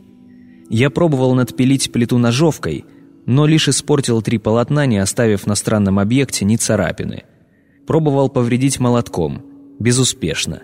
Только ушиб себе кисть, сотрясающейся от ударов рукояткой. Пробовал просунуть листок бумаги в щель на поверхности, но он почти сразу остановился. Все эти нехитрые эксперименты, как и многие другие, подобные им, не привели ни к чему. Отчаявшись, я хотел даже выстрелить в плиту с близкого расстояния, но хорошо, что пожадничал тратить патрон, а то мог бы и рикошет в лобешник поймать. Тогда я подошел к вопросу более тонко, в духе того способа, который мне раньше уже позволил отыскать на руинах липкую ленту для починки бензобака. Мысленно поделив всю поверхность плиты на зоны, я принялся обшаривать каждый ее квадратный сантиметр – последовательно воздействуя на него всеми мыслимыми способами. Нажимая, поглаживая, простукивая. Это снова привело меня к успеху, хотя и окольным путем. На скошенном торце плиты я заметил совсем уж тонкую щелку, описывающую правильный квадрат, а над ней еще одну, обычную длинную щель. Квадрат легко подался внутрь, как только я нажал на него, но это действие не произвело никакого эффекта. Я нажал еще раз — а затем быстро сразу два раза, вроде когда был клик. Также никаких результатов. Нажимал снова и снова, зажимал его и удерживал в таком положении, словом, делал все, что обычно можно делать с важными кнопками в бытовой технике. Абсолютно никаких результатов. Плита с неба на отрез отказывалась вести себя так же просто и предсказуемо, как стиральная машинка или плеер. С тупым упорством я продолжал снова и снова давить на этот квадрат, и вдруг обратил внимание, что в своем крайнем утопленном положении он слегка поворачивается по часовой стрелке. Вжал, начал вращать, пошел легко, провернул на четверть, и расположенная чуть выше длинная щель выпустила наружу тонкий прямоугольник, который тут же выгнулся наверх, засветился, и я понял, что смотрю на сенсорный экран. Весь сплошь в непонятных письменах и мелких картинках, а в одном углу чистый, незаполненный круг – ну, понятно же, что консоль управления. Только чем именно? И с каким эффектом? Смотрю на всю эту страшную тарабарщину на экране и не знаю, как реагировать и чего делать. А рука сама собой поднялась и раз – пальцем ткнула в пустой круг. Тут же из плиты раздалось тонкое жужжание. Какие-то моторы пришли в движение. Но я не дожидался их полного срабатывания. Тут же одернул руку, будто от горячего, и все звуки прекратились. Впечатлений на тот момент мне уже было через край. Так что я взял ноги в руки и на третьей скорости к дому рванул. Там сидел в кресле еще, наверное, часа два. Трясся весь, не мог успокоиться. Будоражило ощущение вот этого прикосновения к могучей и зловещей штуке из чужого мира. Когда я начинал думать о том, что же она может сделать, то трясти начинала еще сильнее, едва из кресла не выбрасывала. Потому оставалось думать просто так – раз за разом прокручивая в голове произошедшее, и от этого трясло в обычном режиме, не слишком сильно. Думаешь, я туда больше не ходил? Вот как бы не так. Каждый день я приходил туда снова и снова. Раскрывал экран и осторожно тыкал пальцем в разные его части. Как правило, малейшего нового эффекта мне хватало, чтобы насмерть перепугаться и вернуться назад в дом. Но уже на следующий день я смелел немного больше и пробовал что-то еще, сверх уже достигнутого. Так мал-помалу я выяснил, что массив текста на основном экране – это не что иное, как отдельные слова, нажатие на каждое из которых ведет в отдельный раздел и еще с одним массивом слов. И так на три уровня вниз, иногда даже на четыре. Три слова в самом низу экрана вели к разделам, не похожим на все остальные. При этом на экране появлялась клавиатура. Видимо, это был функционал для углубленной отладки аппарата или вовсе его программирования. Нажатия по всем остальным словам только меняли картинку, не задействуя никакие страшно жужжащие механизмы. Так что я постепенно перекликал их все. Один раз мне удалось даже наклацать что-то похожее на схематическое изображение земного шара – сплошь усеянного надписями и покрытого какой-то совершенно непривычной разметкой. Но, к сожалению, повторить это мне больше не удалось, хотя я много сотен раз воспроизводил ту же последовательность нажатий. Конечно, в конце концов я набрался храбрости для того, чтобы снова нажать на пустой круг в нижнем углу экрана. Со всей ответственностью собрал волю в пучок и ткнул пальцем в самый центр этой кнопки. Механизм срабатывал до тех пор, пока я держал палец на экране. Стоило его убрать, как звук моторов изменял тон и становилось понятно, что изменения, которые начали происходить, откатываются к исходному состоянию. Поигравшись с такими тычками пару раз, я почувствовал себя очень грамотным в деле освоения техники из иного мира и не отпускал палец от круга до самого конца. А произошло вот что. Длинная полоса материала в центре площадки утопилась в конструкцию и отъехала в сторону. Из образовавшейся широкой щели – наверх выдвинулся эдакий прямоугольный порог. Затем центр порога вздыбился, и стало понятно, что это два уложенных параллельно бруса, закрепленных на внешних краях. Их внешние края сдвигались навстречу друг другу, к центру, а противоположные концы поднимались в воздух, образуя сразу фигуру, похожую на приземистую букву X, которая затем вытянулась и в итоге превратилась в единый столб. Знакомая уже картинка, да? Жужжание прекратилось, движение остановилось, но я, зачарованный увиденным, все не отнимал палец от экрана. И тогда, спустя несколько мгновений, снова раздался звук серого привода, но к нему примешался другой. Его и звуком-то назвать, наверное, нельзя было. Скорее, чувство возмущения в атмосфере, которое сопровождалось чем-то вроде подвывания с присвистом, опять-таки воспринимаемого больше всем телом, чем только ушами. Торчащий посреди площадки столбик – разделился на два вертикально стоящих бруса, которые начали разъезжаться в разные стороны. Сразу кроме этого движения видно не было ничего. Но потом, аккурат между ними, я увидел, как пространство поплыло. Это было похоже на марево над асфальтом в жаркую погоду.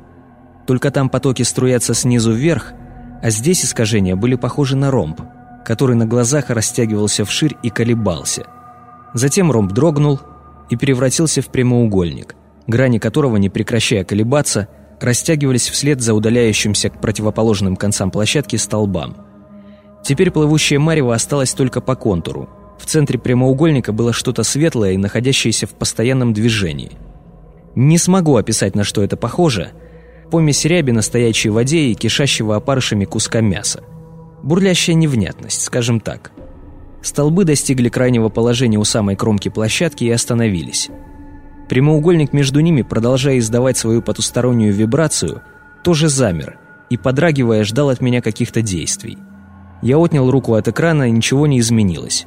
Встал в полный рост, подошел к бурлящей невнятности, смотрелся в нее и ничего не разглядел.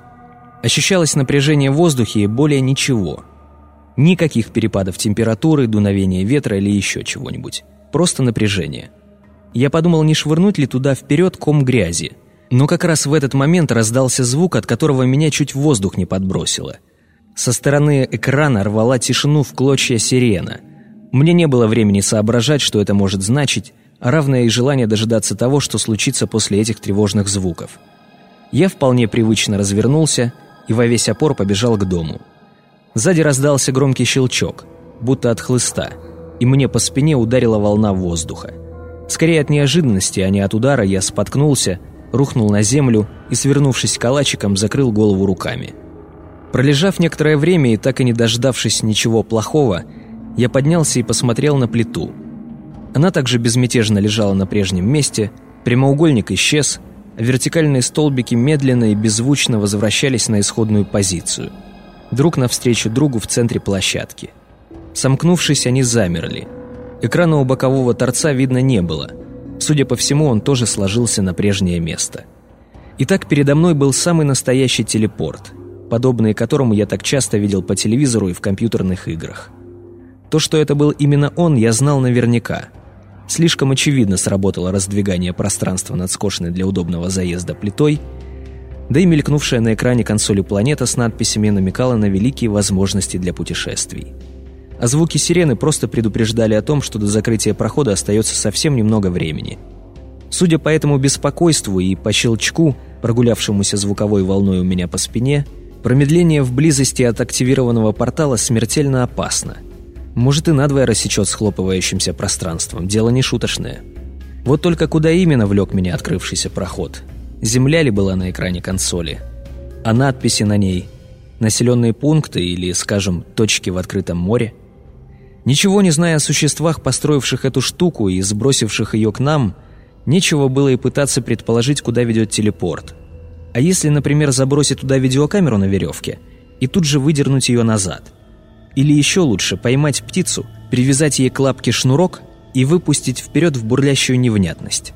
Вряд ли там окажется что-то вроде открытого океана, ведь тогда вода проливалась бы через портал сюда, к нам. Тысячи, миллионы таких мыслей толкались у меня в голове, и я знал, что обязательно выберу парочку самых лучших. Эксперименты с телепортом стали моим регулярным занятием, наряду с чтением книг, едой, сном и всем прочим. Ощущение великих возможностей не отпускало меня буквально ни на секунду. Я жил с ощущением того, что являюсь хранителем и единственным исследователем этого чуда техники. Каждый день я подходил к плите, активировал телепорт и начинал с ним играть, насколько хватало моей небогатой фантазии. Первым делом я заметил, что устройство невозможно запускать два или более раз подряд, так как оно, судя по всему, должно было перезаряжаться после каждого использования – на сенсорной панели консоли рядом с кругом запуска телепорта постоянно находился ряд неизменяемых символов. И, перебирая их, я научился регулировать время работы открытого портала. Кстати, от его продолжительности очень зависело время перезарядки. Разобраться в письменности инопланетян даже приблизительно я не смог. Просто запомнил несколько закорючек и два-три варианта их порядка. Конечно, швырял туда в портал камни и комья грязи. Эффекта вообще никакого – ни звука там, ни вспышки, просто будто растворялись в этой ряби и всех делов. Потом я нашел швабру подлиннее и, держа за самый кончик рукояти, тыкал ею в портал. Ожидал, что вот сейчас я ее вытащу, а она будет обледеневшей или мокрой, или там лианами увитой. Но ничего такого со шваброй не происходило, ничего к ней не прилипало, и температура ее не менялась. Я много раз пытался найти какое-нибудь небольшое живое существо, вроде мыши или таракана – чтобы привязать к нему нитку и устроить запуск первого земного телепортонавта. Несколько раз я видел издали бегающих вдоль стен крыс, но ловить их было слишком трудно. И в конце концов страшно. Очень жалею, что не догадался тогда найти видеокамеру и привязать ее к швабре. Вот это были бы интересные кадры. Но ничего, скоро мы этим займемся. Зато можно было получше рассмотреть, как искажается пространство между столбами, когда в него попадает посторонний предмет – как только швабра касалась плоскости портала, рябь становилась не такой однородной. В ней возникали едва заметные волнообразные искажения, плавно обтекавшие дерево ручки вокруг точки прикосновения. Если я останавливался и движение прекращалось, то искажения тоже исчезали. В такие моменты я старался разглядеть грань реальности, то место на ручке, где ее начинала поглощать рябь портала. Несмотря на то, что постоянное движение и копошение в этой рябе было в большей степени иллюзией, обнаружить это место мне так и не удалось. Уходившая вперед тонкая металлическая труба на конечном участке своей длины где-то в сантиметр два просто становилась нечеткой, растворялась. Вдоволь наигравшись со шваброй, я набрался смелости проверить, что произойдет, если не убирать ее из портала до самого момента закрытия. Стою, держу в руках поперечину, слушаю сирену. Тут вдруг швабру из рук влево как дернет. Вся рябь за полсекунды схлопнулась к центру, как двери лифта, только намного быстрее. А рукоять швабры упиралась не в центр плоскости. Вот ее и рвануло.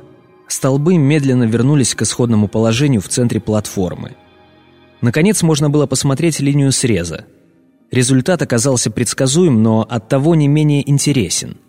Трубка рукояти швабры будто была отпилена ножовкой, ровно и так, что осталась острая грань. С той лишь разницей, что на металле не было следов, обычно оставляемых зубцами полотна, будто после ножовки еще дополнительно зашлифовали. Вот и все, как говорится. Никаких чудес. Плотно поэкспериментировать с консолью я боялся. Нашел две области, с которыми более-менее разобрался, прокрутка функции, настройка таймера с запуском. А остальное не трогал. Страшно было попасть на что-то вроде самоуничтожения или сбить важные настройки так, что потом вообще хрен запустишь. Включал шарик планеты с обозначенными точками и вращал его в разные стороны. Это был высший пилотаж. Но как-то разбираться нужно было. Я же был никто попало. Охранитель телепорта — Завел себе блокнот, в который переписывал по очереди все символы с консоли. Я понятия не имел, что с ними дальше делать, но просто казалось, что это важное занятие. И была наивная вера в то, что однажды, когда я чуть подрасту и стану умнее, посмотрю в эти записи и с первого взгляда сразу все пойму. Все закономерности вычислю. Думаю, не нужно говорить, что все это время у меня была одна большая мечта — шагнуть в портал и увидеть что-то такое, чего я раньше никогда не видел — может быть, там меня ждут чужие земли, которых не коснулось истребление, где живут добрые и счастливые люди.